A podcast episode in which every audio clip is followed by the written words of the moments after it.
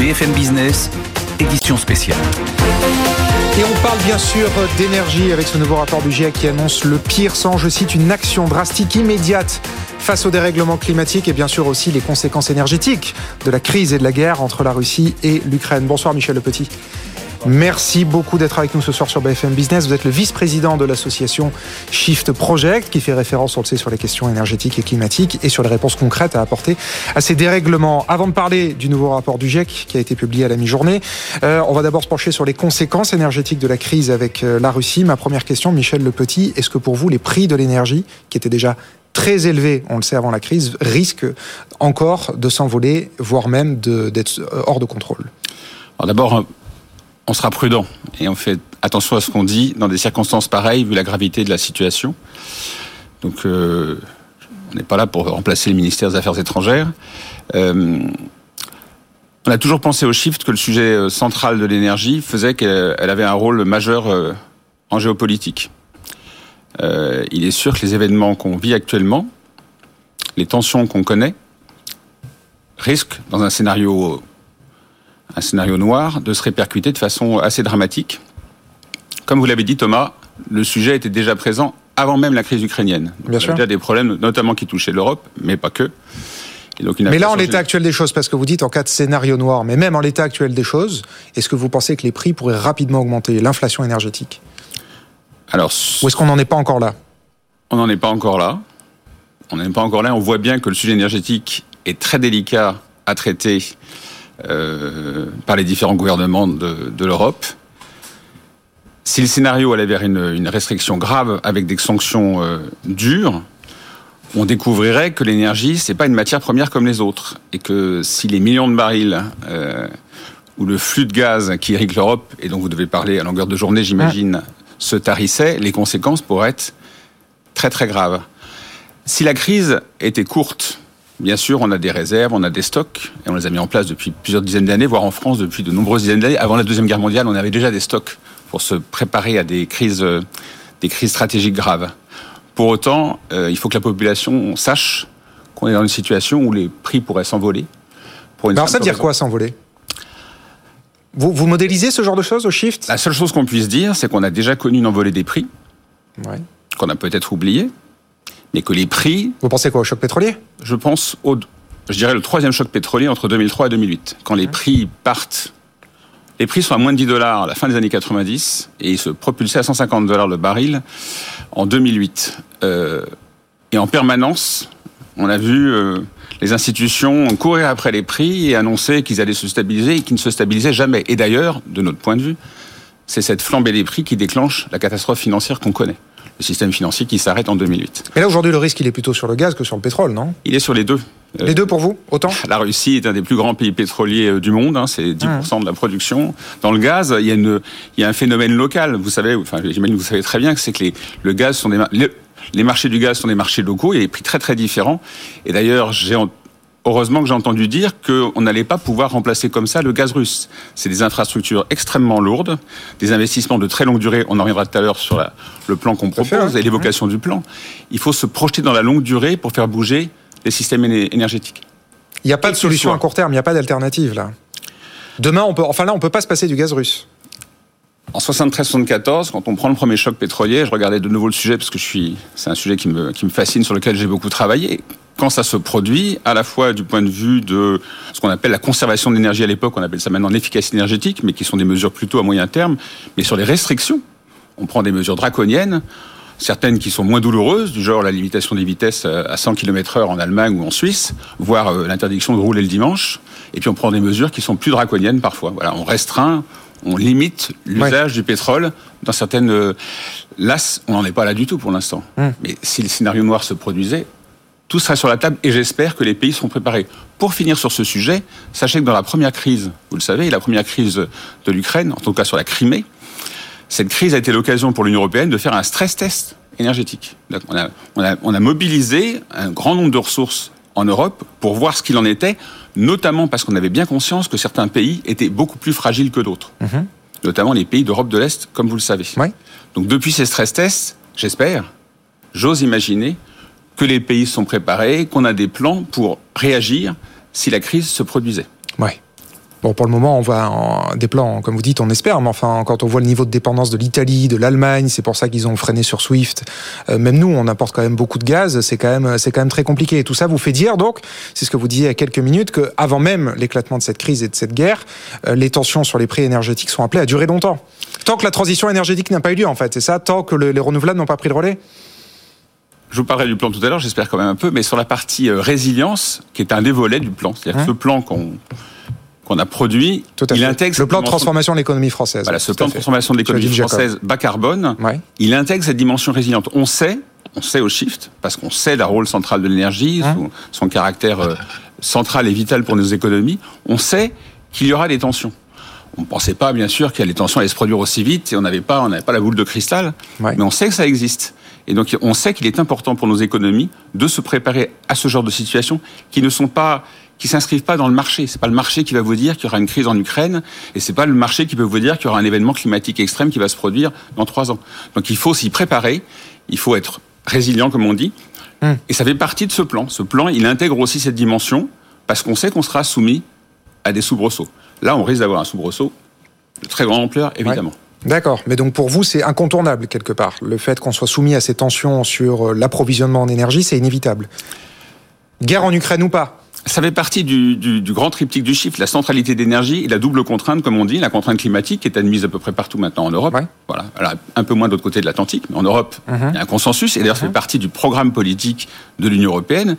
Et puis, il y a cette contrainte des ressources Mhm. qui, elle, est beaucoup moins reconnue. Voilà, donc on se bat au shift pour la faire prendre en compte. On a sorti un rapport il y a quelques mois, qui a été présenté d'ailleurs à, à l'école de guerre il y a quelques semaines. On a travaillé sur l'approvisionnement en pétrole de l'Union européenne et on va sans doute le décliner sur l'approvisionnement en gaz de l'Union européenne. Bah oui. On n'a pas fait ça parce qu'on avait en tête la tension avec euh, nos voisins russes, Mhm. mais on savait que ce sujet pouvait exister. Donc ce drame qui est en train de toucher le peuple ukrainien et d'ailleurs aussi le peuple russe, puisqu'ils sont embarqués dans un conflit Tout à fait. par euh, des pouvoirs qui sont ce qu'ils sont, on savait que ce genre de situation peut se produire là, mais il peut se produire aussi ailleurs. On connaît le cas iranien, euh, on a tous vécu Ouais. euh, d'autres situations de conflits tendus, et le Moyen-Orient, par exemple, pour ne pas le citer, c'est une zone dans laquelle les conflits sont pas permanents, mais sont quand même très récurrents. Donc il est normal que des pays, enfin que l'ensemble des pays se préparent à des situations de tension, et quand les situations de tension se produisent,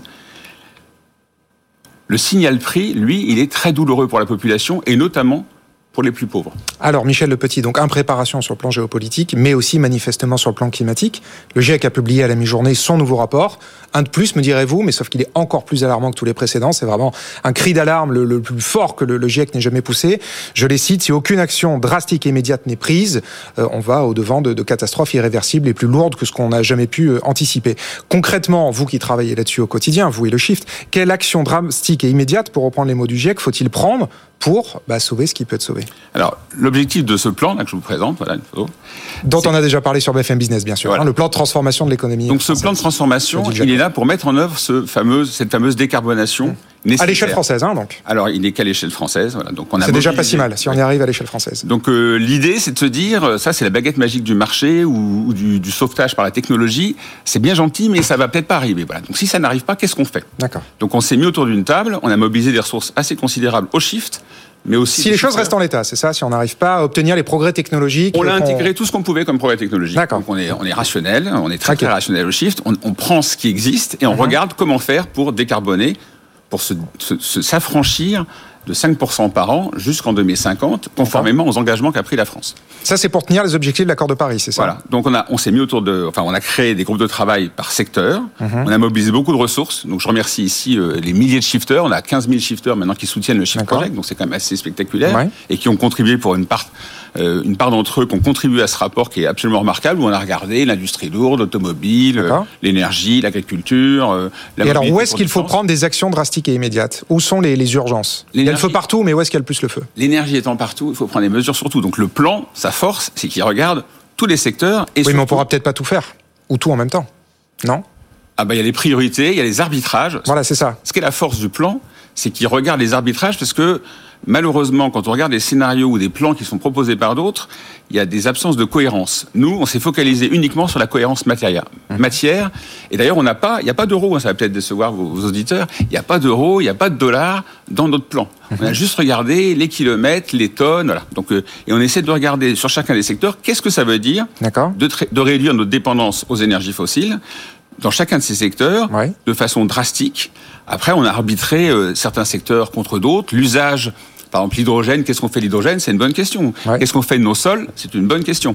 On peut pas les utiliser trois fois nos sols, c'est pas possible. Souvent dans les plans, les gens utilisent trois fois la surface de la France. C'est gentil, mais ça n'est pas possible. Donc on a essayé d'être cohérent. Ouais. et c'est une des grandes forces de ce plan, c'est qu'il est cohérent. Et on a regardé à la fois les ressources matérielles, et on a regardé aussi, ça c'est aussi une, pas une, une- une innovation, mais c'est une grande force du plan. On a tout un volet emploi pour qu'il y ait une cohérence en termes de Oui, évidemment.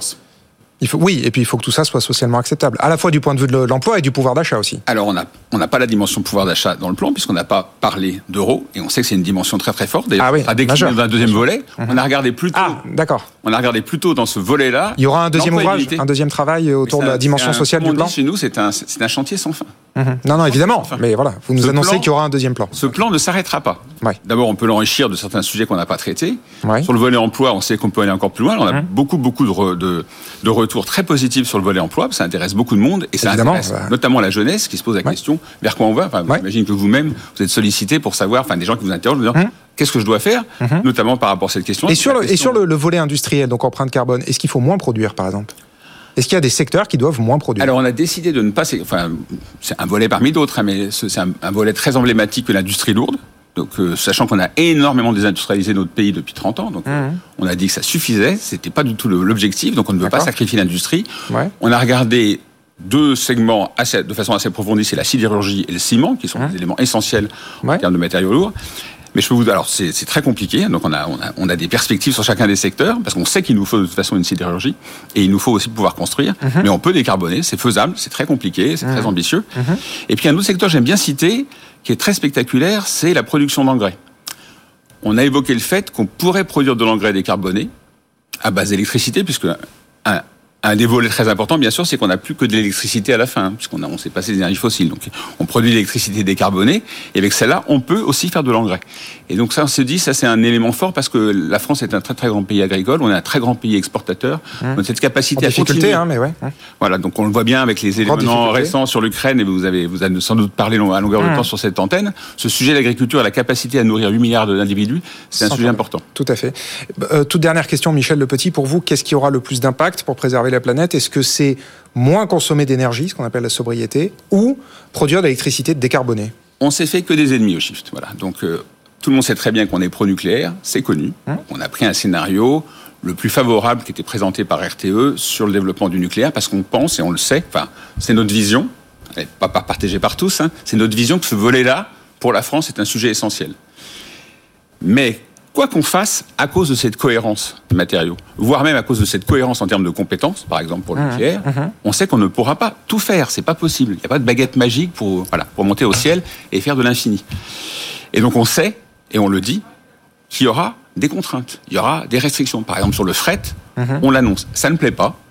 Ça ne plaît pas aussi pour d'autres secteurs d'ailleurs. Et donc parfois, on voit des, on voit des, pas des récriminations, mais des gens qui, qui renaclent quand même le sujet. Ce mot de sobriété, il est difficile à prononcer. Il n'est pas usuel dans le monde économique. On pense qu'il est incontournable par rapport à la contrainte qu'on a. Voilà. Donc nous, je vous dis, on est des deux côtés. On est à la fois Oui. du côté technophile, parce qu'on sait que le nucléaire a une carte à jouer, et on est du côté des restrictions et, des- et- et- et des, et des contraintes, parce qu'il y aura des contraintes. Les deux sont incontournables. Ce sera le mot de la fin. Je vous remercie Michel Le Petit, vice-président du Shift Project, d'avoir été notre invité ce soir sur le plateau de BFM Business. Et donc le Shift, évidemment, qui a publié ce plan de transformation euh, de l'économie française chez Odile Jacob. Et qui a un 25 000 consultant exemplaires déjà, et on compte Voilà, c'est pas mal. pour monter les 50 Dans le milieu de l'édition, 25 000, c'est c'est plus que pas mal. Merci beaucoup, Michel Le Petit, Merci, d'avoir été avec nous sur BFM Business. Bientôt 18h30 sur BFM Business. On marque une courte pause et la suite de notre édition spéciale après la pub. À tout de suite. Édition spéciale sur BFM Business.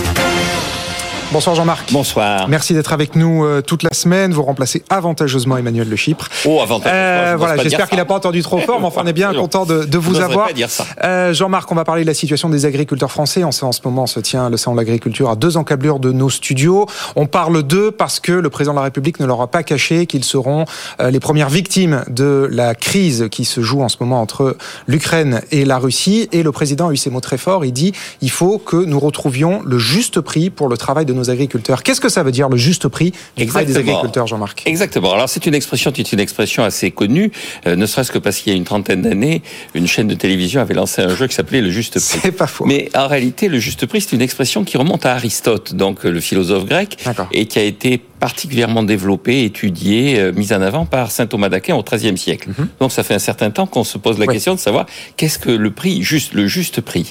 Alors si on regarde les considérations de saint Thomas d'Aquin, en fait, on s'aperçoit que pour lui, le juste prix est issu de ce qu'il appelle la justice commutative, c'est-à-dire la justice issue de l'échange. Hein. La commutation, c'est l'échange, mm -hmm. et la justice commutative, c'est donc celle qui est issue, euh, la justice euh, en termes de prix, c'est celle qui est issue du fonctionnement d'un marché concurrentiel. Mm -hmm. Le juste prix, c'est celui dans lequel le consommateur et le producteur sont en concurrence et s'entendent sur un marché. Alors, par rapport à ça, l'agriculture n'est pas dans ces conditions. Ce qui est intéressant, c'est que euh, le seul prix Nobel à avoir été récompensé pour des travaux sur l'agriculture, c'est un nommé Theodore Schultz. C'était en 1979. Ah oui, ça remonte, ouais. Ça remonte. Mmh. Et il a il était arrivé à la même conclusion. Il dit la faiblesse de toutes les politiques agricoles, c'est de refuser la concurrence. C'est d'essayer de mettre les agriculteurs dans des situations plus ou moins favorables, avec des lois obligeant certains prix à évoluer d'une certaine hein façon. Et donc Theodore Schultz dit on est à côté de la réalité économique, il faut de la concurrence. Est-ce que ça veut dire qu'il faut laisser tomber pour autant les agriculteurs qui n'arrêtent pas de se plaindre de la façon dont ils sont rémunérés?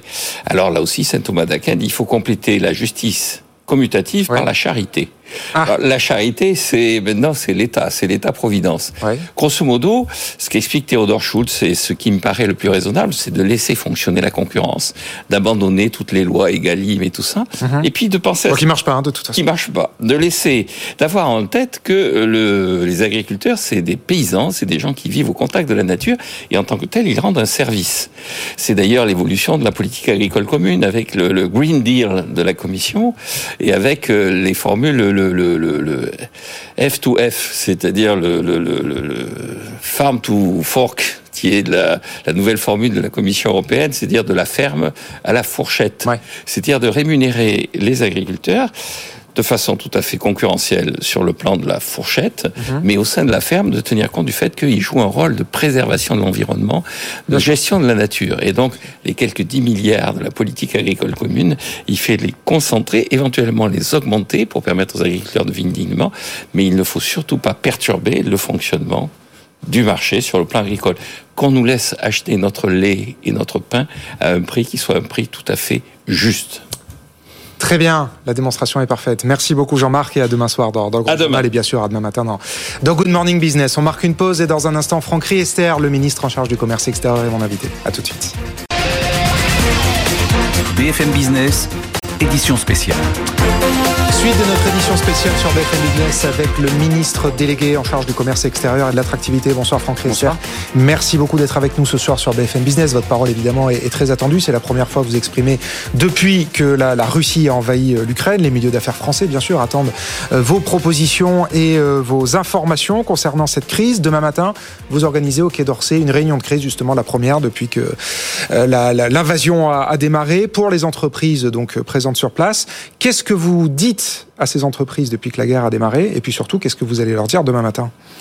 Bah Demain matin, c'est un moment d'échange, effectivement, en coordination avec les équipes de Bruno Le Maire, pour faire en sorte euh, d'abord de dire quels sont les dispositifs ou redire quels sont les dispositifs qui sont mis en place par la France pour euh, assurer la sécurité de nos ressortissants qui travaillent dans les entreprises françaises ou qui sont français travaillant en, en Ukraine euh, en lien avec l'ambassade qui fait un travail remarquable et de bien repréciser quels sont les d'évacuation concrètement? dispositifs d'évacuation ou de sécurisation mais d'évacuation. Jean-Yves Le Drian a rappelé tout à l'heure qu'il y a des possibilités pour sortir d'Ukraine aujourd'hui, ouais. soit par le train, soit par l'autoroute. Mmh. Euh, et c'est l'ambassade et l'ambassadeur et ses équipes qui assurent cette coordination euh, des rapatriements en lien avec les entreprises, mais on mmh. le redira demain et on réexpliquera quel est le fonctionnement de la cellule de crise, mmh. qui est gérée directement par le Quai d'Orsay, et de dire également euh, aussi quels sont euh, les dispositifs que nous mettons en place de sanctions avec les conséquences que ça pourra y avoir euh, pour les différentes filières économiques. Tout à fait. Et c'est un moyen d'échanger avec les filières pour euh, ce qui concerne les exportations, mais aussi pour ce qui concerne l'approvisionnement Tout à fait. en énergie ou euh, aussi en matières premières, qui sont des matières premières nécessaires soit pour l'agriculture, soit pour l'industrie. Tout à fait. Alors justement, les sanctions économiques très dures qui ont été décidées contre la Russie, quel va être l'impact pour les entreprises françaises présentes en Russie? Eh bien, écoutez, les, les sanctions vont d'abord évidemment toucher euh, les, les, avoirs russes euh, qui sont Bien sûr. Euh, à la fois les avoirs des personnalités qui sont en France, personnalités économiques et politiques. Et vous avez vu que Bruno Le Maire a dit qu'il y avait un recensement exhaustif de mmh. tous leurs avoirs pour qu'ils puissent être saisis par la France. Deuxièmement, il va y avoir, il y a déjà eu un gel de tous les avoirs de la Banque centrale euh, russe. Non, mais vous dites demain matin, on va expliquer aux entreprises attendez, françaises. finisse que c'est important. Et, non, non, non, mais bien sûr, on l'a vu. Hein, parce que, oui, oui mais demain, le G7 va être réuni pour euh, concrètement aussi expliquer euh, en quoi et mettre en œuvre la décision de sortir euh, les banques russes du dispositif SWIFT. Et c'est donc certaines, pas toutes. Hein. Non, non, pas toutes, effectivement. Est-ce que d'ailleurs, pardon, je fais une parenthèse, mais c'est plus qu'une parenthèse. Est-ce que vu que toutes les banques russes ne sont pas concernées, est-ce que la France va pouvoir continuer à acheter du gaz russe via SWIFT? Eh bien non, euh, c'est ce qui va être euh, justement. Euh, ça vous l'affirmez parce que j'avais cru comprendre que les banques russes liées à l'énergie ne sont pas débranchées de SWIFT. Écoutez, ça, ça, il y a un G7 spécial demain pour traiter de ces questions-là. Donc je ne vais pas avoir une réponse affirmative ou négative définitive, puisque justement il y a un G7 finance demain et il y a une coordination via la présidence de la, la présidence française de l'Union européenne pour hein bien coordonner avec nos partenaires. Donc c'est quelque chose de très sensible et bah, donc je n'ai pas de réponse définitive sur la totalité des banques. Ce qui est certain, c'est que ça aura un impact effectivement sur les échanges. On en est conscient. Et donc, ce qu'on va avoir à travailler demain avec les différents euh, représentants des filières et avec certaines entreprises, c'est de voir concrètement comment on peut les accompagner euh, en fonction des besoins qui sont les leurs. Euh, et c'est ce qu'on va définir demain avec à la fois les équipes de Bercy, Agnès Pannier-Runacher et Bruno Le Maire sont mobilisés sur ces questions-là, et les équipes du Quai d'Orsay, Jean-Yves Le Drian et moi-même.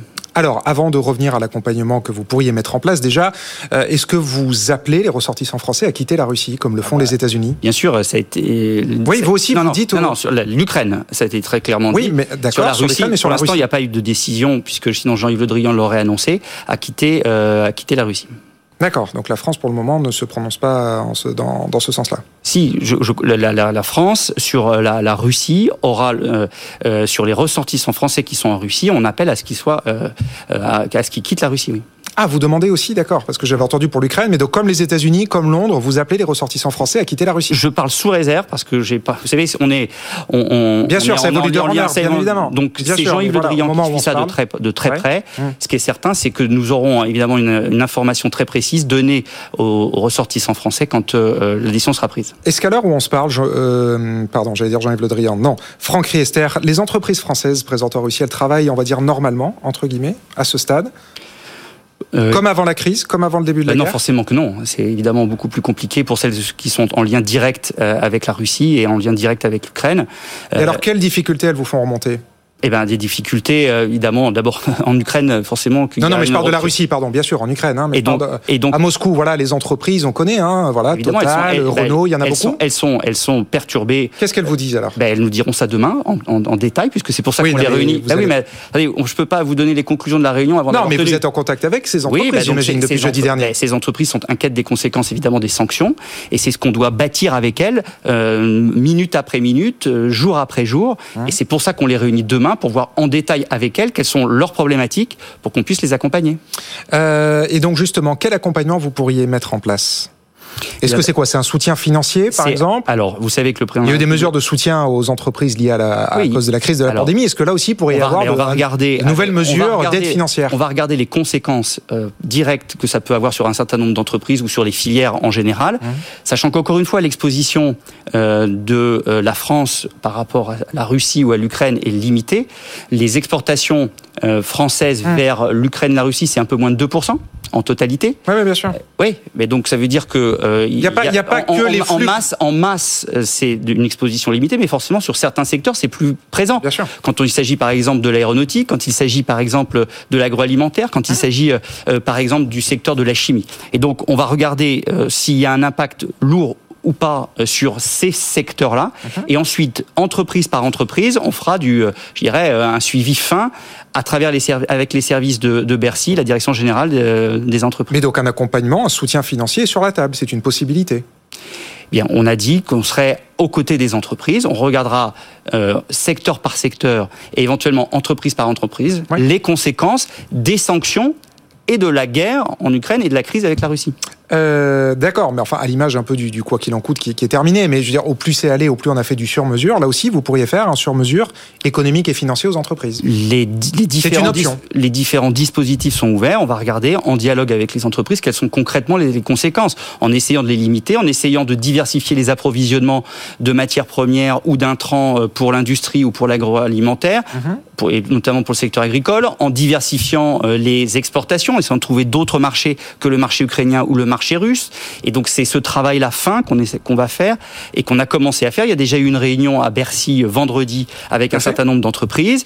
On continue demain au Quai d'Orsay et qu'on mmh. va continuer d'une façon très fine en lien avec Bruno Le Maire et, Jean-Yves Le Drian. Alors l'économie russe accuse le coup. Après euh, les trois trains de sanctions qui ont été pris ces derniers jours, on l'a vu aujourd'hui, le ruble a chuté, le rouble pardon a chuté, a abandonné quasiment 30% dans la matinée après s'être redressé un petit peu en fin de journée, mais il a lâché quand même 13%. La bourse de Moscou est restée fermée et la banque centrale a doublé ses taux, elle les a relevés en 24 heures de 9,5 à 20%. Dans le dialogue que vous avez avec les entreprises françaises sur place, est-ce qu'elles craignent d'être entraînées par un écroulement euh, économique?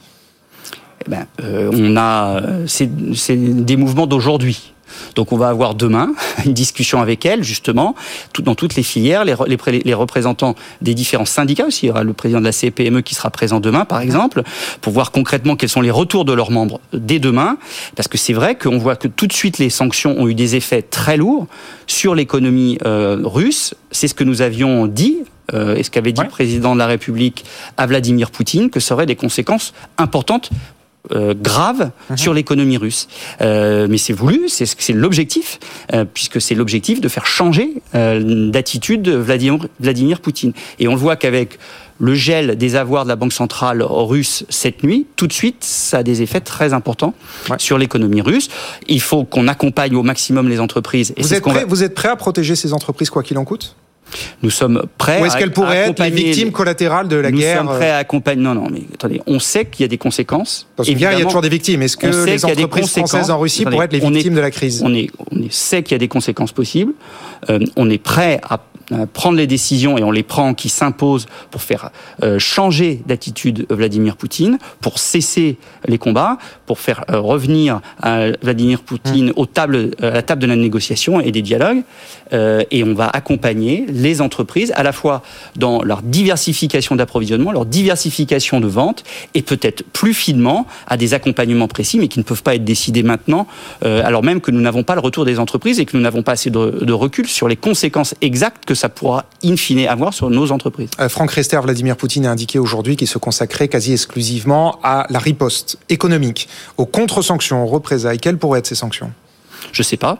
Euh, Vous n'avez aucun, enfin, j'imagine, non Vous n'allez pas les découvrir ben, Non, non, on n'a on pas d'éléments. Aucun signal, aucun. Que je peux vous évoquer euh, aujourd'hui. Ce qui est certain, c'est qu'évidemment, on suit ça euh, de très près pour limiter les conséquences des décisions qui sont prises. Mais encore une fois, on est prêt à assumer collectivement ces conséquences-là.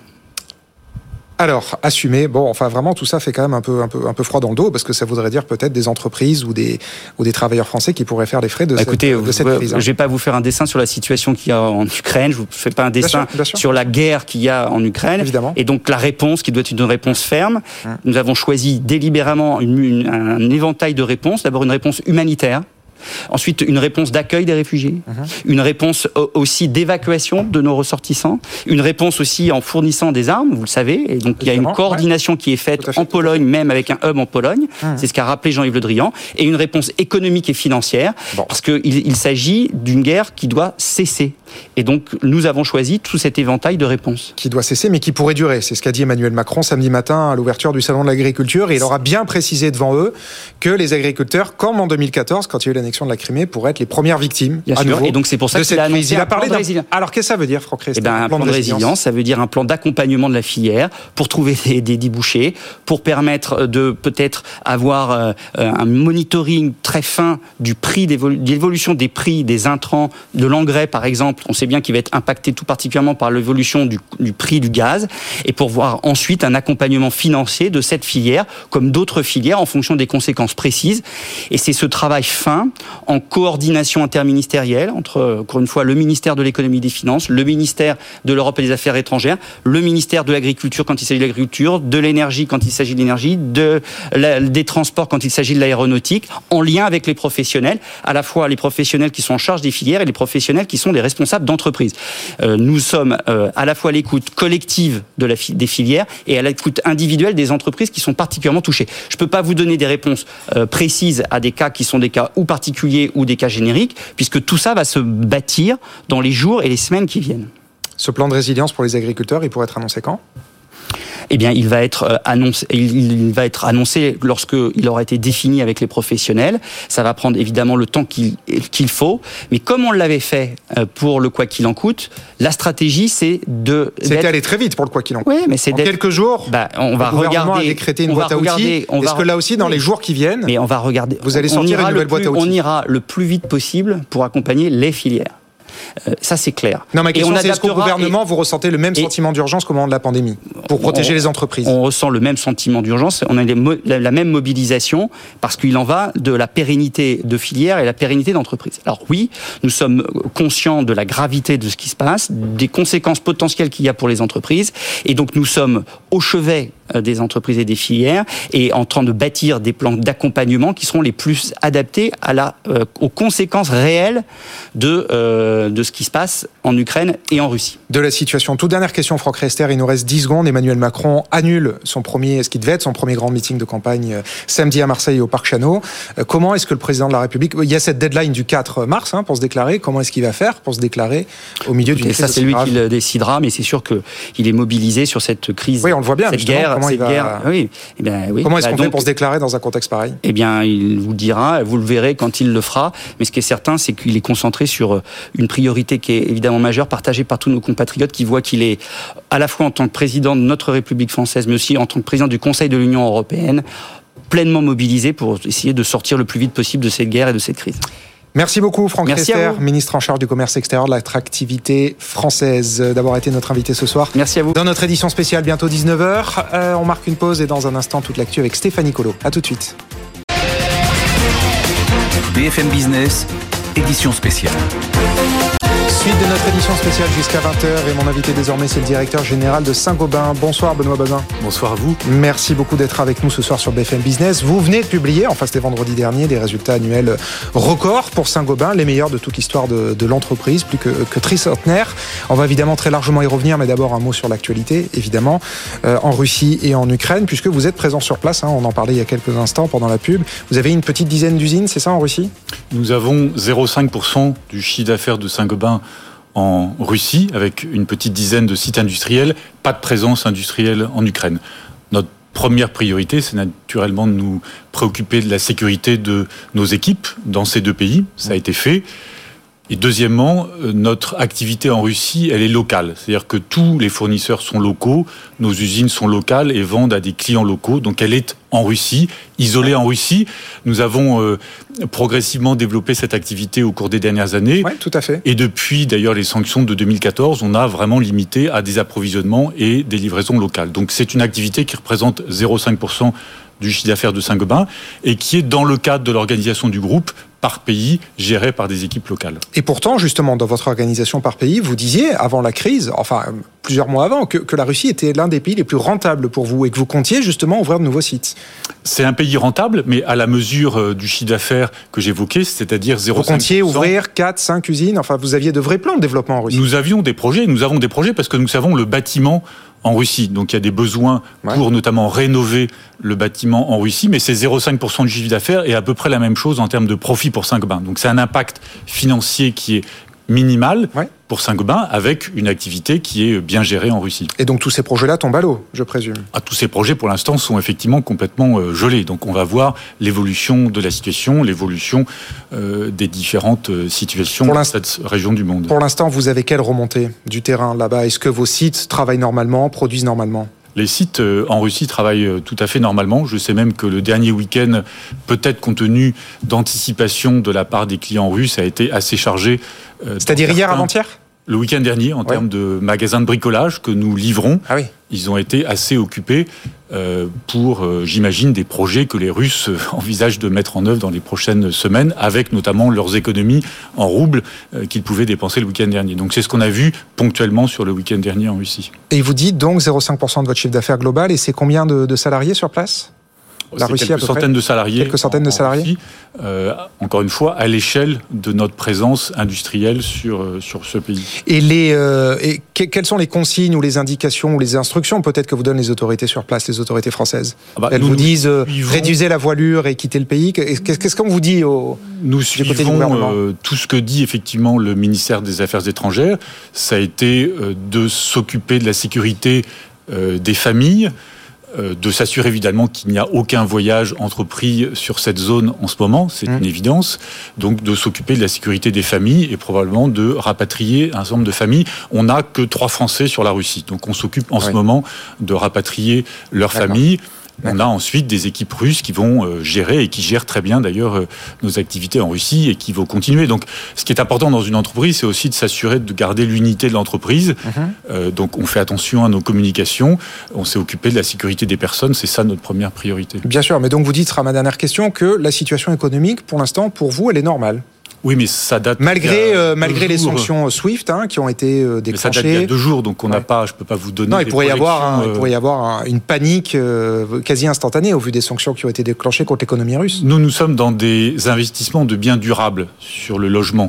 Donc euh, il n'y a pas de réaction euh, immédiate euh, à très court terme. C'est pour ça que nous n'en voyons peut-être pas l'impact instantané. Il mhm. faudra regarder dans le temps comment les choses se passent. Si je regarde ce qui s'était passé en 2014, il s'était passé plusieurs semaines, plusieurs mois avant qu'il y ait un impact. Donc on ne va pas surréagir, on va voir ce qui se passe. Et nous, on suit à la lettre toutes les recommandations et les consignes évidemment de notre gouvernement et du ministère des Affaires étrangères localement. Alors Benoît Bazin, un autre risque évidemment de cette crise, c'est la flambée des prix de l'énergie et des matières premières. Est-ce que ça, pour le coup, au-delà de la Russie, ça fait peser un vrai risque euh, sur l'exploitation de votre entreprise? On a euh, pris les devants puisque traditionnellement nous avons des couvertures sur l'énergie.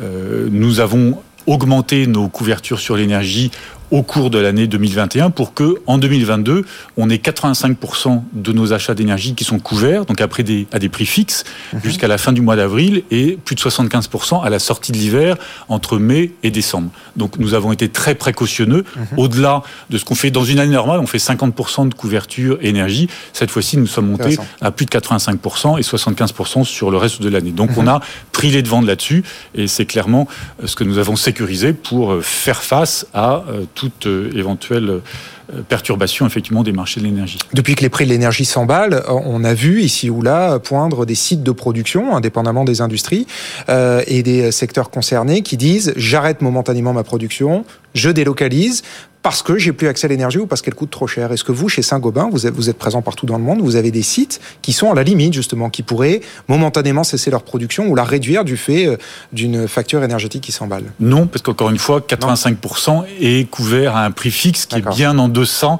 des prix de marché. Donc ce risque n'existe pas pour vous Ce risque n'existe pas pour nous. Et euh, l'approvisionnement en matières premières, là, pour le coup Quelles sont les matières premières essentielles pour vous, pour Saint-Gobain, pour travailler Il y a plein de matières premières, mais l'avantage du modèle d'activité de Saint-Gobain, c'est que tous ces approvisionnements se font pour l'essentiel en local. Mhm. Vous voyez, nous n'avons pas d'approvisionnement venant de Russie pour faire fonctionner nos usines en dehors de la Russie. Nous avons des approvisionnements. Oui, mais dans chaque pays, vous n'avez pas accès à toutes les matières premières. Il y a besoin d'exporter.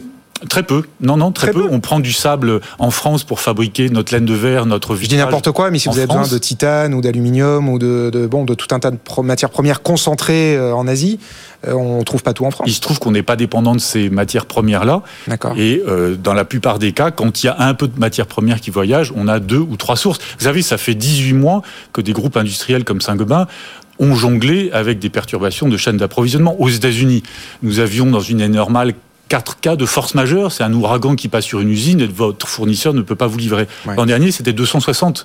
Donc on a fait face c'est-à-dire plus d'un par jour, et nos usines n'ont pas arrêté, et nous avons répondu à la livraison de chacun de nos clients partout dans le monde. Donc cette euh, agilité de nos équipes organisées pays par pays pour gérer leur propre chaîne d'approvisionnement, c'est très très important. Hein. C'est la force du modèle qu'on a mis en place par pays il y a trois ans pour Saint-Gobain. Ça a été parfait pour gérer la crise du Covid par pays. Mmh. Ça a été parfait pour gérer euh, ces difficultés d'approvisionnement. C'est aussi très utile pour réagir à toute vitesse sur l'évolution de nos prix de vente, bien servir nos clients, les accompagner en anticipant dans la hausse de nos prix de vente quand il y a effectivement de l'inflation matières premières et énergie qu'on a répercuté. C'était 6,7% Alors on va en parler, de hausse sur nos prix Vous allez de nous expliquer comment vous faites parce que ça, ça, intéresse beaucoup grands patrons. Ça s'est fait par pays. Euh, juste d'un mot, donc pas de risque sur euh, les prix de l'énergie, pas de risque sur l'approvisionnement matières premières. Les cyberattaques, Benoît Bazin, Toyota aujourd'hui nous dit arrêter sa production au Japon du fait d'une probable cyberattaque. Alors nous, nous avons mis en alerte nos équipes sur ces risques On voit bien qu'avec la crise en Ukraine, euh, le risque de cyberattaque s'amplifie. Hein. Oui, j'ai personnellement mis en alerte nos équipes sur la cybersécurité il y a quelques semaines et encore euh, en milieu de semaine dernière. Hein nous avions, comme vous le savez, été victimes d'une cyberattaque il y a 4 ans. Donc on a beaucoup investi sur ce domaine-là. On y dépense 20 millions d'euros par an. Donc nous sommes, je crois, euh, très qualifiés et très costauds sur la cybersécurité. On a mis tout le monde en alerte. Donc oui, ça fait partie. Tout le monde est en alerte chez vous là. Il y a une vigilance particulière. Oui, tout à fait. Ce qui est ce qui est normal et ce qui est important. Bon.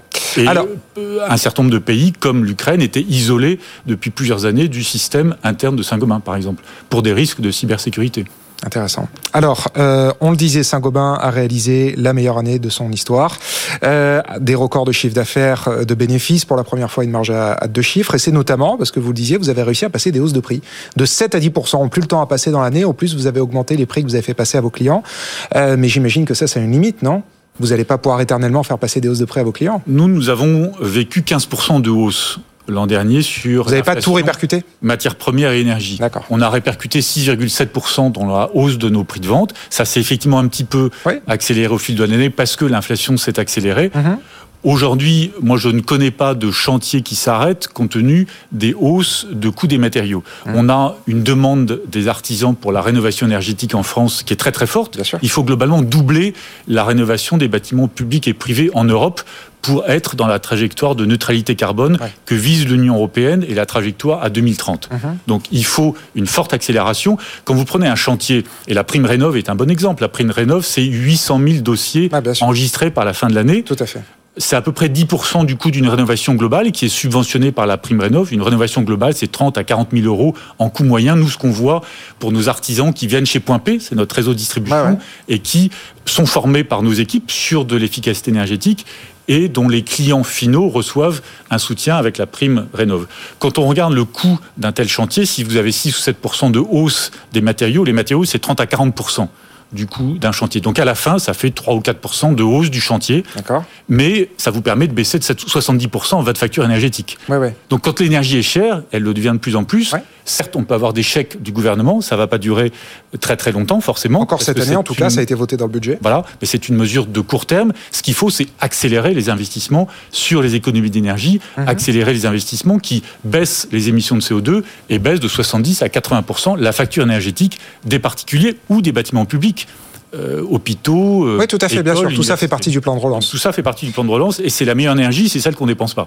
Alors, euh, effectivement, donc vous surfez sur ce boom de la rénovation énergétique est fortement subventionné par les pouvoirs publics et pas qu'en France. Est-ce que vous craignez quand même que dans le, contexte actuel, l'argent public aille davantage dans la défense, dans l'armée? On voit cette annonce spectaculaire en Allemagne qui du jour au lendemain rompt avec 75 ans de politique étrangère et sort 100 milliards d'euros pour refinancer une armée allemande. Est-ce que vous craignez mécanique de l'argent public qui va aujourd'hui dans de la rénovation énergétique, aille demain dans de l'armée, et que vous puissiez faire les frais de ce genre d'arbitrage. Alors je vous corrige parce que la rénovation énergétique, elle n'est pas subventionnée par, la public, par les pouvoirs publics. Les pouvoirs publics, ils imposent des nouveaux standards du bâtiment. Oui, mais dans les plans de relance, il y a des incitations. Oui, mais ça, ça vient en plus. Moi, ce que je constate, neutre, hein, ça vient en plus. S'il y, a eu, y a eu 2 millions de Français qui ont obtenu ma prime rénov, c'est parce que oui, mais c'est 800 000 demandes. Mais c'est 10%, c'est 10% de leur chantier de rénovation. Moi, ce que je constate, c'est qu'il y a 8% du PIB en France qui est en épargne complémentaire des ménages. Et cette épargne, elle se dirige sur des biens durables. Le premier d'entre eux, c'est son logement. C'est là où on a télétravaillé. C'est là où on a éduqué ses enfants. C'est ce qu'on va transmettre à ses enfants. Et on voit qu'on est dans une économie, dans une société qui investit sur le durable. Parce que ça va durer. Parce que le bâtiment, c'est son refuge ultime. Quand on a des diagnostics de performance énergétique qui en France vont vous interdire de louer ou de vendre votre logement s'il est G ou F dans le diagnostic de performance énergétique en 2025, il faut se dépêcher de le rénover aujourd'hui. Ça valorise votre logement, Hein, ça valorise d'un point de vue patrimonial votre logement et ça baisse de 70% votre facture énergétique. Donc ce sont ces standards du bâtiment en Allemagne, en Suède, en France, en Italie qui imposent et qui facilitent cette rénovation énergétique. Ah. Ce ne sont pas euh, majoritairement les soutiens publics. Donc je ne suis pas inquiet qu'un jour, oui, la prime rénov, un jour, va diminuer en intensité, ah. mais euh, le besoin de rénover son bâtiment pour la neutralité carbone, c'est la trajectoire qui doit doubler d'ici 2030. Donc vous poursuivez votre marche en avant, intéressant quand même ce que vous dites, euh, Benoît Bazin. Vous êtes le, premier patron de CAC 40 qu'on reçoit depuis que cette guerre a éclaté. Vous, en tant que grand patron d'une grande entreprise française, la situation ne vous inquiète pas. Vous vous dites pas, il y a un risque de, de, crise économique majeure qui pourrait se profiler. La situation est très volatile. Moi, ce que je constate, c'est qu'on a mis en œuvre une organisation Saint-Gobain par pays qui est extraordinairement résiliente. On a des patrons de pays qui sont, pour 90% d'entre eux, des natifs de leur pays. C'est une femme polonaise qui dirige la Pologne. Elle est, premièrement, la mieux à même de connaître l'écosystème de son monde du bâtiment et d'attirer des Polonais ou des Polonaises pour travailler chez Saint-Gobain en Pologne. C'est vrai aux États-Unis, c'est vrai au Vietnam, c'est vrai en Argentine. Donc c'est la force, la puissance de ce modèle local qui a été très résilient pour le Covid. Le Covid, c'était pas facile à gérer. Non, non, qui a été très très résilient pour faire face aux difficultés d'approvisionnement. Mais là, c'est choquant, une guerre militaire. Voilà, c'est des, images qu'on n'a plus vues depuis des dizaines d'années. Tout à fait. Est-ce que ça fait peur à un grand patron comme vous? Bah, En tant que citoyen, moi, je suis très en tant que patron, voilà, en tant que patriarche de combien de salariés chez vous 165 000. Je, suis très attaché à la paix et mmh. aux valeurs de démocratie. Donc, mmh. on est tous, c'est comme ça qu'on a grandi et c'est comme ça qu'on a construit l'Europe. Mmh. On est tous attachés à ce que ces valeurs naturellement soient préservées. pour la conduite des affaires, c'est bon. D'abord comme citoyen et deuxièmement, euh, naturellement, après pour la conduite des affaires. Mais on a mis en œuvre un modèle d'activité pour Saint-Gobain qui est très résilient pays par pays. Donc oui, il y a des crises. Alors quelquefois, c'est des crises catastrophiques comme on le voit aujourd'hui mmh. militaires. Ça peut être des crises de change. Il peut y avoir demain sur un pays émergent une devise qui dévisse. Mmh. Ça impactera une partie du chiffre d'affaires. 0,5% en Russie. Si c'est un autre pays, ça impactera une proportion du chiffre d'affaires de Saint-Gobain, mais je sais que les équipes partout de Saint-Gobain ont été parfaitement engagées, extraordinairement euh, euh, motivées pour, avec euh, la raison d'être de Saint-Gobain, Making the World a Better Home, la stratégie de leadership mondial dans la construction durable, ont été parfaitement engagées pour déployer nos actions. Et elles vont continuer parce que la demande est là et parce que, après le Covid, la dépense dans son logement, où on a, encore une fois, télétravaillé, où on vit, euh, c'est un bien durable. La qualité de l'air dans les villes, c'est un bien auquel on est attaché. Euh, l'excès d'épargne, il va se diriger vers euh, ces investissements-là. Une des préoccupations que j'ai, moi, c'est hein, Benoît assez de compétences, assez de compétences en termes d'artisans. C'est un beau métier, le monde du bâtiment. Il a créé 100 000 emplois en France. Mhm. Il faut accélérer la rénovation. C'est ça qui donne du sens à nos vies en termes de bien-être dans le logement. Euh, c'est ça qui permet euh, d'atteindre la neutralité carbone. C'est ça qui permet d'être indépendant de crises énergétiques telles que celles qu'on vit aujourd'hui, à la fois au plan géostratégique et en termes de coûts. Donc tout ça, ce sont des leviers sur lesquels il faut accélérer dans l'investissement pour le long terme. Ce sera le mot de la fin, la confiance du directeur général de Saint-Gobain. Je vous remercie d'avoir été euh, notre invité ce soir, Benoît Bazin, dans cette édition spéciale. Merci beaucoup. Merci. Bientôt 19h30 sur BFM Business, on marque une pause et dans un instant, toute l'actu avec Faiza Younsi. A tout de suite. BFM Business, édition spéciale. La suite de notre édition spéciale avec un autre grand patron ce soir sur BFM Business, c'est le nouveau directeur général de Valeo. Bonsoir Christophe Perria. Bonsoir. Merci beaucoup euh, d'être avec nous ce soir. Euh, vous êtes ici parce que vous venez de présenter et vos résultats annuels et votre nouvelle feuille de route stratégique, le plan euh, Move Up. On va évidemment très largement y revenir ce soir, notamment parce que les marchés ne sont pas convaincus Peut-être qu'on va avoir une session d'explication de rattrapage ce soir. Hein. Valeo a perdu 10% dans la journée de vendredi et encore 6% aujourd'hui. On va évidemment y revenir. Mais d'abord, l'actualité, évidemment, cette crise russo-ukrainienne. Christophe Perilla, vous êtes exprimé sur le sujet vendredi. Vous dites que c'est un non-sujet pour Valeo parce que vous n'avez que 1% de votre chiffre d'affaires, même pas, qui est réalisé là-bas. Pourtant, euh, si la facture énergétique et la facture des matières premières s'emballent à cause de cette crise, là, ça va avoir un tout autre impact pour votre entreprise, non? Non, pas vraiment, parce qu'on n'est pas très énergivore. Voilà, chez Valeo, on a une consommation de gaz qui est assez faible, euh, finalement, et c'est 5 à 10 millions d'euros par an qu'on dépense en Europe pour notre consommation de gaz. Donc voilà, si le gaz augmente et il augmente, l'impact sur Valeo, il est assez faible. Et le pétrole? Et pétrole, c'est l'électricité pour nous. Donc on a. Euh, Vous savez mieux que moi hein, que les prix d'électricité. Euh, Et on a des contrats qui sont des contrats longs. Voilà, à l'époque du. Des couvertures? Oui, oui, des contrats longs avec les opérateurs sur des durées euh, qui sont les plus longues possibles. On avait fait ça en 2020, au moment du Covid, au moment où ah. les coûts de l'électricité étaient très bas et on avait allongé considérablement nos contrats Partout, c'était possible. Donc, on a des couvertures qui sont euh, très, très bonnes. Sur ah oui, alors grâce à la pandémie, vous avez pu obtenir des prix très bas sur euh, l'énergie et du coup, vous avez euh, gardé ces prix bas. Ben, écoutez, il faut être opportuniste. On l'a été. Les prix étaient bas sur un certain nombre de matières premières, sur l'électricité. En 2020, on en a profité pour allonger nos contrats autant qu'il était possible de le faire. Ça, c'est pour l'énergie, les matières premières, Christophe Perilla. Dans quelle mesure, là aussi, ça peut être un sujet pour vous La Russie est un territoire fournisseur de matières premières essentielles qu'on ne peut pas, qu'on ne trouve pas ailleurs. Dans quelle mesure vous dépendez de ces matières premières? Alors les matières premières, elles augmentent. Hein. L'acier augmente, les résines augmentent, l'aluminium augmente. Donc c'est un voilà, c'est un La Russie fournit beaucoup de palladium et de cobalt, notamment pour les batteries électriques. Ce sont pas des matières qu'on consomme, donc c'est un. Vous en consommez pas Vous êtes dans les voitures l'électrification. On fait pas de batteries, donc euh, donc ce sont pas des. C'est que dans les batteries ces matières premières. Oui, oui, oui, oui, oui. Ce sont pas des matières que nous nous, nous consommons ou nous utilisons. On achète par contre de l'aluminium, on achète de l'acier, on achète euh, un certain nombre de, de résines plastiques. Donc oui, on a des prix qui euh, qui augmentent. Là, vous n'êtes pas couvert. L'inflation les matières premières, on a des couvertures, mais, mais qui sont pas suffisamment longues pour qu'on soit immune sur, euh, sur l'impact de ces matières premières. On est indexé, on est indexé avec nos, nos clients, donc on a des prix qui sont revus en fonction de l'évolution ah. des matières premières. Vous passez les hausses de prix? On passe les hausses de prix, absolument. Et dans quelle proportion Dans la proportion de l'augmentation des. Oui, mais ce que je vais un exemple très concret juste avant vous, vous l'avez peut-être croisé, c'est Benoît Bazin, le patron de Saint-Gobain, qui était mon Saint-Gobain, qui était mon invité. Il disait euh, la hausse des, des, matières premières pour moi, elle était de 15% J'ai passé des hausses de prix de 10% Vous nous, on augmente un pour un. Voilà, donc on a des contrats d'indexation. On n'était pas indexé partout. On a fait un travail un point, ça veut dire quoi? Intégralement? Si on a un euro d'augmentation de coût, on passe un augmentation. Ah, vous passez de prix d'augmentation de prix. Ah oui, à 100%. Oui, à 100% pour ah, les matières qui sont indexées et on s'indexe de plus en plus. Donc on a des discussions avec nos clients. On en a eu historiquement et puis on en a évidemment depuis quelques mois pour euh, faire en sorte que les matières qui sont indexées et des périodes d'indexation qui soient les plus courtes possibles pour être très très réactifs sur les prix et lorsqu'il n'y a pas d'indexation pour indexer les prix. Ce sont par exemple les composants électroniques ce ne sont pas des matières premières, mais le prix des composants électroniques a augmenté euh, au cours de l'année 2021 à cause de la, de la pénurie. et, qui est ben, cette hein. augmentation des, des, prix des composants électroniques, on la passe un pour un à nos clients. D'accord.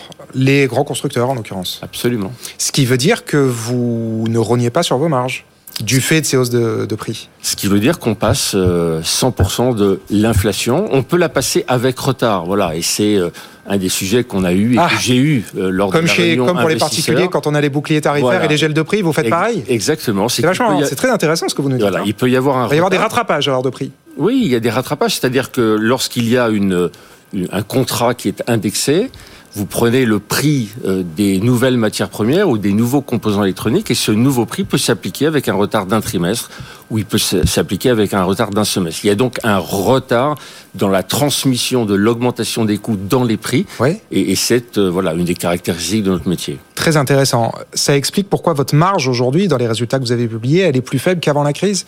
Alors, Vous allez vous rattraper après? Alors la marge de 2021, elle est bonne. Hein. On a publié nos, nos, résultats 2021 euh, il y a hum. quelques jours de cela. Hum. Les résultats sont, sont bons, la marge est est bonne.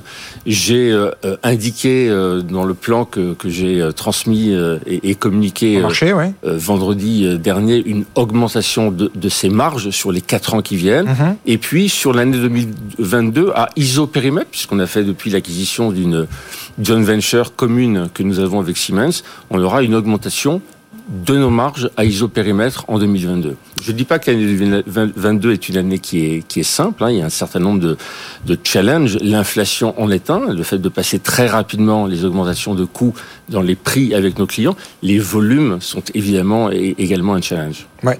Euh, on va évidemment revenir sur la question des volumes, notamment liés aux, aux, pénuries, tout un tas de matières premières et des semi-conducteurs. On parlait euh, là aussi avec le patron de Saint-Gobain des risques liés à l'inflation énergétique, des matières premières. Il y a le risque de cyberattaque. Il disait être particulièrement vigilant là-dessus, notamment depuis que son groupe a été victime d'une cyberattaque euh, d'ampleur il, il, y a quelques années. Qu'est-ce qu'il en est de votre côté? Vous l'avez vu, euh, Toyota suspend sa production au Japon du fait d'une probable cyberattaque et on sait que le risque est exponentiel aujourd'hui du fait de la guerre. Est-ce que vous êtes en alerte sur les cyberattaques bah, je pense que personne ne peut dire qu'il n'y a euh, aucun, aucun risque. Par contre, non, mais est-ce que vous êtes en vigilance très particulière? Oui, on est en vigilance très particulière, mais j'allais dire qu'on est en vigilance, en vigilance très particulière tous les jours. On sait que ce risque existe. Alors, on a la chance chez Valo d'avoir un système d'information qui est unique. On a le même système d'information dans les 180 usines du groupe. Donc on est, euh, je crois, très bien préparé. On a un département cybersécurité qui s'occupe de ces sujets. On est très vigilant. On est vigilant particulièrement en ce moment, mais on est vigilant parce qu'on livre en juste à temps nos clients. Donc on sait à quel point la logistique, on sait à quel point la supply chain c'est important. On est vigilant tous les jours. Mais là, vous avez pas reçu d'alerte ou de signaux qui vous sont remontés de risque de cyberattaque Pas particulièrement, non. Pas particulièrement. Euh, Christophe Perria, vous qui dirigez, voilà, combien de salariés, Valéo 110 000. 110 000. Bon, voilà, plus de 100 000 salariés. Quand vous voyez ce qui se passe, est-ce que euh, comment est-ce que vous appréhendez ça en tant que grand patron, dirigeant d'une grande entreprise cotée? Est-ce que ça vous donne des surfroides Est-ce que vous vous préparez des plans de crise euh, économiques liés à, à, une guerre euh, et à des images qu'on n'a plus vues depuis des dizaines d'années en Europe? Bon, écoutez, il y a plusieurs sujets ou plusieurs questions dans, dans la question. Comment ça se passe dans la tête d'un grand patron quand on voit des images de guerre? Bon, euh, d'abord, du point de vue du citoyen, on est dévasté. Voilà. Bien sûr, bien évidemment des, des. Et comment est-ce qu'on protège des images qui sont dramatiques pour le peuple ukrainien, dramatiques pour le monde de manière générale. Après, pour ce qui est de Valeo, donc là, je me mets dans la, la position du directeur général de Valeo. On se pose la question de savoir ce qui, ce qui peut être possible demain. Je pense que le secteur automobile est un secteur différent ou particulier. Pourquoi? Parce que si vous prenez l'année 2020, il s'est produit finalement 75 millions de voitures, c'est-à-dire 15 millions de moins de voitures qu'une année normale. La production avant Covid, c'était autour de 90 millions de voitures, année après année dans le monde. 2020, 75 millions à cause du Covid. 2021, 77 millions à cause de la crise des semi-conducteurs. On remonte doucement la pente. Hein. Un déficit de production de 15 millions de voitures en 2020, de 15 millions de voitures en 2021. C'est 30 millions de voitures qui n'ont pas pu être produites. Hum. Donc je suis très confiant sur le marché automobile.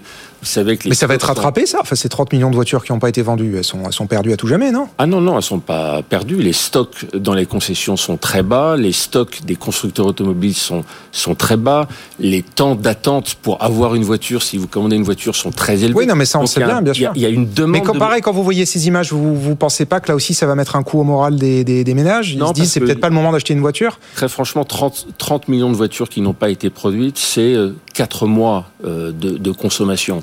Donc ça veut dire qu'il y a, il y a vraiment un réservoir de commandes qui est très important aujourd'hui dans l'industrie automobile. Mmh. Et notre problème ou la question qui se pose à l'industrie automobile, c'est pas tant celle du marché, c'est de savoir si est, on est capable de produire autant de voitures qu'il est possible euh, d'en produire. Vous craignez pas une crise de confiance? C'est la présidente de la Banque centrale européenne, Christine Lagarde, qui dit les deux canaux par lesquels cette crise peut affecter l'économie, c'est l'inflation, on en parlait, et la confiance. Vous craignez pas une crise de confiance chez les ménages? Je pense qu'il y a des carnets. De l'automobile en général, quand il y a une crise de confiance, l'automobile en est vite la victime. Mais, mais je pense qu'il y a des carnets de commandes qui sont tellement importants qu'on a je pense, dans les, dans les mois qui viennent, la certitude d'avoir des niveaux de chiffre d'affaires qui sont bons. Donc cette, cette crise, finalement, c'est c'est quelque part aussi, de notre point de vue, une opportunité pour l'électrification. Ça a été euh, un des points centraux de, de ma présentation aux, investisseurs et de la, la, feuille de route stratégique. Vous avez des prix de l'énergie qui augmentent, vous avez les prix voilà, de, de, du pétrole qui augmente. Et donc la voiture électrique, elle se justifie de plus en plus. Or c'est ça la direction que nous suivons. Chez Valeo, c'est l'électrification, c'est l'aide à la conduite. Donc je pense que cette crise c'est aussi un facteur d'accélération de la migration, de la transformation de la mobilité vers la mobilité électronique et électrique pardon. Et donc c'est bon pour Valeo. Et alors comment est-ce que c'est bon pour Valeo mais visiblement c'est pas bon pour les marchés. Comment est-ce que vous expliquez qu'après la présentation de votre plan vendredi, euh, votre titre est abandonné euh, 14% en journée et finalement c'est stabilisé à moins 10% et aujourd'hui encore moins 6%. Écoutez, pourquoi cette incompréhension entre vous et les marchés? D'abord, il y a plusieurs choses. Il y a eu l'annonce de la stratégie 2025. Et donc, hein? dans quatre ans, euh, être un, un, un, leader incontesté à la fois de l'électrification et de l'aide à la conduite. Il n'y a pas de discussion sur cette stratégie. Cette stratégie, elle a été comprise.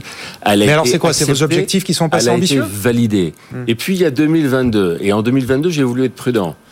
Euh, je dois vous dire que... Euh, les marchés ont sanctionné ah, ah. que vos prévisions 2022 Oui, je pense, oui. C'est les feedbacks que, que, nous avons. On a considéré, ils ont considéré que les prévisions que je donnais sur, euh, sur 2022 étaient prudentes. Et je dois dire que je les assume et que peut-être euh, euh, bien m'en a pris. Voilà, quand on voit ce que vous décrivez être la situation globale ah, parce qu'on voit tous, oui, économique. Voilà, je pense que être prudent en 2022, c'est une bonne chose. J'avais décidé d'être prudent les marchés ont considéré que cette prudence était excessive. Je, je ne le pense pas, mais évidemment, on va. Pour vous, c'est que cette année qui est sanctionnée. C'est pas votre feuille de route à 5 ans, les objectifs de marge, de croissance, non Non, très Pour vous, c'est que cette année. La feuille de route, la stratégie de Valeo vers l'électrification, vers l'aide à la conduite, elle a vraiment été euh, euh, extrêmement apprécié de la part de nos investisseurs. Est-ce que vous êtes condamné à vivre une année 2022 médiocre ou mauvaise? Parce qu'on se demande où sont les marges de manœuvre entre euh, les pénuries de semi-conducteurs, cette nouvelle crise qui éclate, euh, la flambée des prix de l'énergie et des matières premières. On se demande comment vous, votre secteur, l'automobile, vous pouvez tirer votre épingle du jeu. Écoutez, d'abord, on est un tout petit peu expérimenté. Voilà. Je vous rappelle que pendant l'année du Covid, Valeo a 180 usines, on en a eu à, un moment donné 143 qui étaient arrêtées. Oui, oui bien sûr. Donc, non, mais là, c'est encore un autre contexte. Là, il y a plus. Non, c'est un autre contexte. Mais il y a eu le contexte du Covid en, en, 2020. Il y a eu le contexte des composants, euh, des composants électroniques en, en, 2021. Et comme vous le savez, Valeo a livré tout, tous ses clients pendant l'année 2021. Donc hein voilà, les crises dans le secteur automobile, on les connaît quand on est équipementier comme euh, comme Valeo. Là, vous les enchaînez. Oui, on les enchaîne. C'est pas une période facile pour euh, pour nos équipes, mais je peux vous dire qu'elles tiennent bon, qu'elles sont euh, voilà, elles sont prêtes. Et s'il y a un certain nombre de perturbations dans les prochaines semaines, dans les prochains mois, on a des équipes de vélo qui savent faire et qui sauront relever les, défis. Donc pour améliorer vos comptes, vous avez aussi annoncé un programme de cession d'actifs non stratégiques pour 500 millions d'euros. Vous pensez à quoi? Qu'est-ce qui n'est pas stratégique aujourd'hui chez Valeo? Bah, il y a un certain nombre d'activités. Alors j'ai indiqué que j'avais ma liste, mais j'ai indiqué que je ne donnerai pas cette liste. Et pourquoi? Voilà. Parce que euh, voilà, on va se donner le temps de vendre correctement ces activités. Et donc, euh, afficher les noms, afficher les activités, c'est un tout petit peu de déstabilisation des équipes. Je ne souhaite pas que ce soit fait.